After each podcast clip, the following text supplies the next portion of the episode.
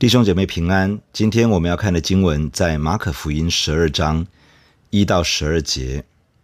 耶稣就用比喻对他们说：“有人栽了一个葡萄园，周围圈上篱笆，挖了一个压酒池，盖了一座楼，租给园户，就往外国去了。到了时候，打发一个仆人到园户那里，要从园户收葡萄园的果子。园户拿住他，打了他。”叫他空手回去，再打发一个仆人到他们那里，他们打伤他的头，并且凌辱他；又打发一个仆人去，他们就杀了他。后又打发好些仆人去，有被他们打的，有被他们杀的。原主还有一位是他的爱子，末后又打发他去，意思说他们必尊敬我的儿子。不料那些原户彼此说：“这是承受产业的。”来吧，我们杀他，产业就归我们了。于是拿住他，杀了他，把他丢在园外。这样，葡萄园的主人要怎么办呢？他要来除灭那些园户，将葡萄园转给别人。经上写着说，匠人所弃的石头，已经做了房角的头块石头。这是主所做的，在我们眼中看为稀奇。这经你们没有念过吗？他们看出这比喻是指着他们说的，就想要捉拿他，只是惧怕百姓，于是离开他走了。昨天的经文谈到主耶稣洁净圣殿，将买卖之人赶出外邦人院，推倒了兑换银钱之人的桌子和卖鸽子之人的凳子，也不准人带着器具从那里经过。主耶稣并引用以赛亚书的经文，宣称：“我的殿。”必称为万国祷告的殿，你们倒使他成为贼窝了。祭司长和文士想要杀耶稣，却不敢下手，因为群众稀奇他的教导。第二天，主耶稣和门徒再次进入圣殿的时候，这些犹太公会的领袖围绕过来挑战他，要他讲明他凭着什么权柄做这些事情。主耶稣反问。要他们回答：施洗约翰的洗礼是从天上来的，还是从人间来的？这些领袖不敢回答。商议之后，回复说：“我们不知道。”因此，主耶稣也不告诉他们自己权柄的来源。今天的经文延续着昨天经文的场景。主耶稣拒绝进一步告诉犹太公会自己权柄的来源。之后，他向这些领袖说了一个比喻。这个比喻大致如下：有人栽了一个葡萄园，在园子的周围圈上了篱笆，作为葡萄园的范围以及保护。这人也挖了一个压酒池，这是指在岩石中凿出一个压酒与存放酒的地方。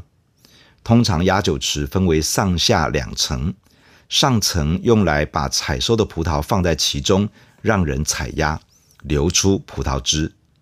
在上层的岩石会穿出一个小孔，挤出的葡萄汁可以顺着这个孔道流到下层，存放其中。这个葡萄园的主人还盖了一座楼，这是指木头搭建的瞭望台，在葡萄成熟的期间看守着葡萄园，也让采收的工人可以作为休息之用。这一切都准备好了，主人预备出国，去到远处。于是把葡萄园租给园户，这指的是承租的农夫。这在当时是一个非常普遍的做法。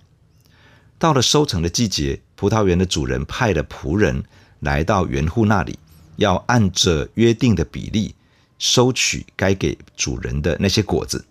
结果主人派来的仆人被欺负了，园户把奉派而来的仆人抓起来，殴打他，叫他空手而回。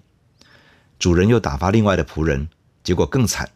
这些园户把他的头都打伤了，羞辱他，虐待他，也让他两手空空的回去。主人再打发另外一个仆人去，这次更恶劣。这些园户竟然把奉派而来的人杀了。主人仍旧宽容，继续打发仆人前去，要从园户收取该归给主人的果子。但情况没有好转，有的被打。有的被杀，照样收不到任何的果子。最后，葡萄园的主人心想：“我派我的儿子去，这样他们应该会放尊重一点。”结果这些凶恶的园户看到园主的儿子来了，彼此就讨论：这个是将来要承受产业的，这样吧，我们把他杀了，这样产业就归给我们了。在犹太律法的法典里面有以下的规定：当一个地主不住在产权的所在地时，原户可以要求取得他们耕种之地的所有权。如果土地的所有权不清楚，凡是曾经使用那块土地长达三年之久的人，可以在继承人不在的情况下，自行拥有这块土地。这些原户可以假作不认识原主的儿子，声称他们是在抵抗一个想要来夺取土地的强盗。基于自卫的理由，把眼前这个人，也就是原主的爱子杀掉，用这样的方式来窃取这片葡萄园的所有权。于是他们把原主的儿子抓起来，杀了，丢在葡萄园外。主耶稣继续往下讲这个比喻：葡萄园的主人会怎么办呢？其实主人并不至于那么宿命，眼巴巴地看着这些凶恶的园户把葡萄园抢走。他会起来有所动作，将这些园户都除灭掉，并且把葡萄园转租给其他人，是那些可以按着时候交出果子来的人。最后，主耶稣引用诗篇一百一十八篇二十二到二十三节的经文说：“匠人所弃的石头，已做了房角的头块石头，这是主所做的，在我们眼中看为稀奇。”主耶稣问他们。这段圣经上的话，你们难道没有念过吗？这些犹太公会的领袖，他们读是读过，却从来没有明白这是什么含义。这些祭司长、文士和长老们听出来主耶稣的比喻是在讲他们，他们的心没有谦卑下来省察自己，反而是感到被严重的冒犯。他们想要在当下就把这个拿撒勒人耶稣捉拿起来。只是他们心里很害怕百姓的反应，于是暂且忍住，先离开了。这个比喻通常被称为凶恶园户的比喻，在以赛亚书第五章里面也提到有一个葡萄园的故事，这是以色列人熟知的内容。因此，主耶稣用葡萄园与园户的题材作为比喻的内容时，很容易引发听者的联想。在这个比喻中，原主指的是上帝，而葡萄园则是他的百姓。园户所指的就是这些在犹太人当中握有权柄、做带领的领袖。这些领袖是一群受到托付，要把百姓带到属神道路上的人。神要透过他们的带领，使百姓活出属神的生命样式，而这就是神所要的果子。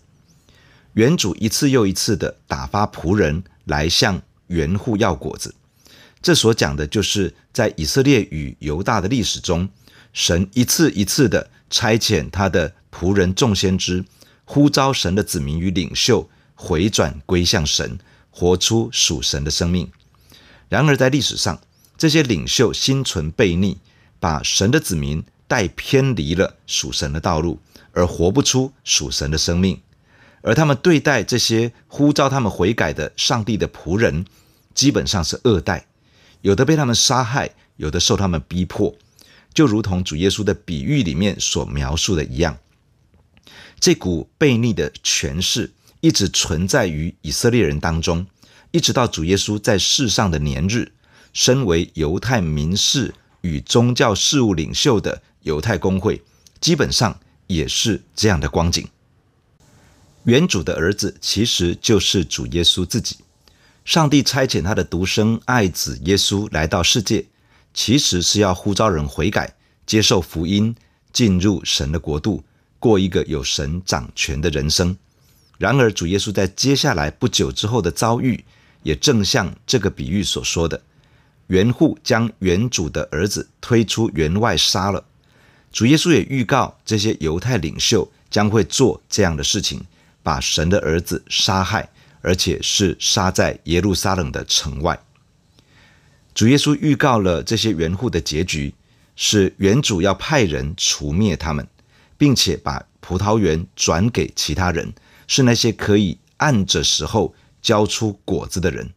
这些犹太公会的领袖已经失去好的属灵影响力，他们的结局是从神的国度里面被挪开，他们里面的悖逆顽梗使他们失去了神的托付，在神的计划里面不再有位分与影响力。比喻中提到将葡萄园转给别人，这些人是谁呢？这些人就是神从地上各族各方。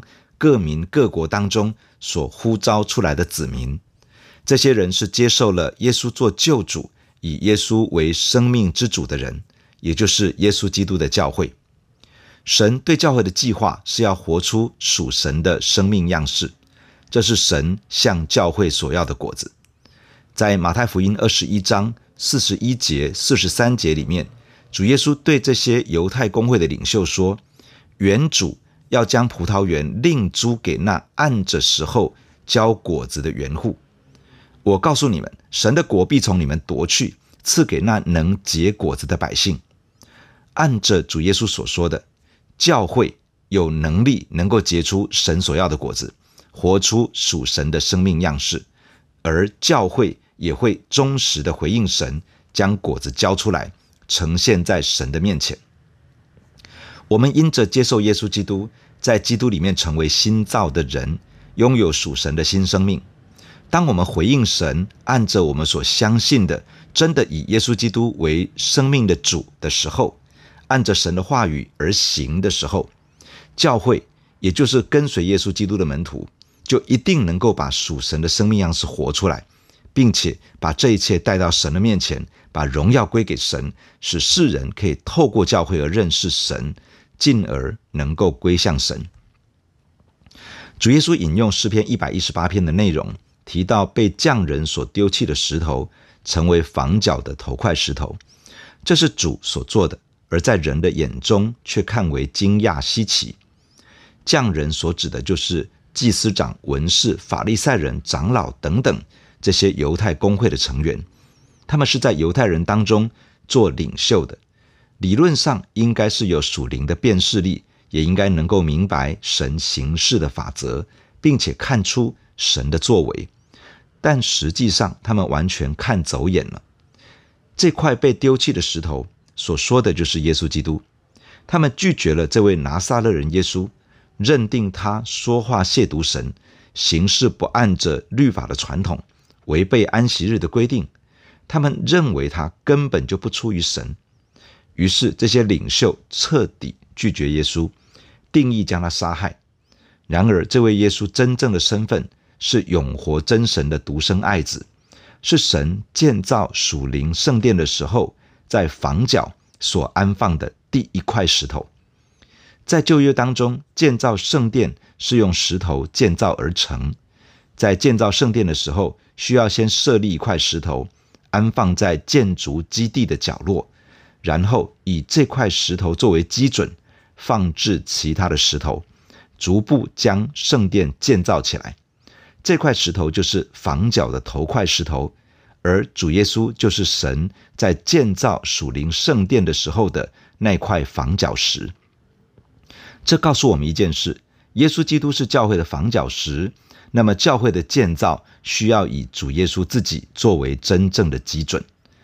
主耶稣的生命样式就是教会要跟随的生命样式，主耶稣的事工就是教会要投入的事工。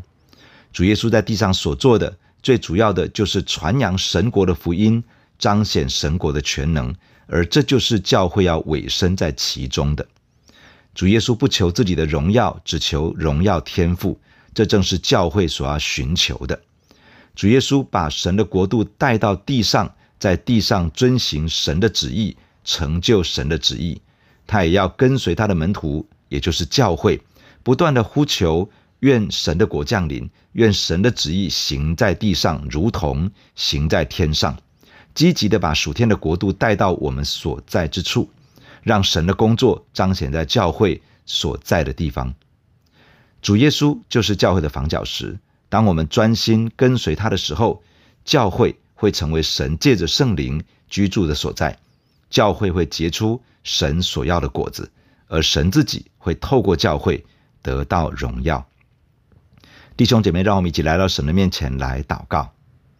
亲爱的主耶稣，我们感谢你透过今天的经文对我们说话。谢谢主，你拣选了教会，而且你说教会是可以结出果子的。你说教会也是会把果子来归给神的。亲爱的主啊，愿你赐福在教会的当中，你亲自的帮助教会，每一个属神的儿女都能够起来忠心的跟随耶稣，活出属神的生命样式。主帮助我们的一生是可以交出果子的。帮助我们的教会是可以交出果子的，帮助你的众教会都是可以交出美好果实的。亲爱的主耶稣，我们感谢你，你是教会的房角石，在上帝建造属灵圣殿的时候，主耶稣你就是房角的第一块石头，你为教会设立的基准，你为教会设立的样式，教会要紧紧的跟随你。亲爱的主，你帮助我们。帮助我们可以紧紧的跟随耶稣，帮助我们按着主耶稣的基准和样式来建造教会。主啊，你所看重的成为教会所看重的，你所遵行的成为教会所遵行的。主啊，你在地上委身投入的成为教会委身投入的。主啊，愿教会在地上可以积极的传扬神国的福音，并且彰显神国的全能，让许多的人因着教会可以遇见神。而可以选择回转，来到神的面前，得着永生的生命，得着救恩。谢谢你听我们的祷告，我们感谢你，奉耶稣基督的名，阿门。假如你喜欢我们的分享，欢迎订阅并关注这个频道。假如你从今天的分享中得到帮助，欢迎你分享给更多的人。愿上帝赐福给你，阿门。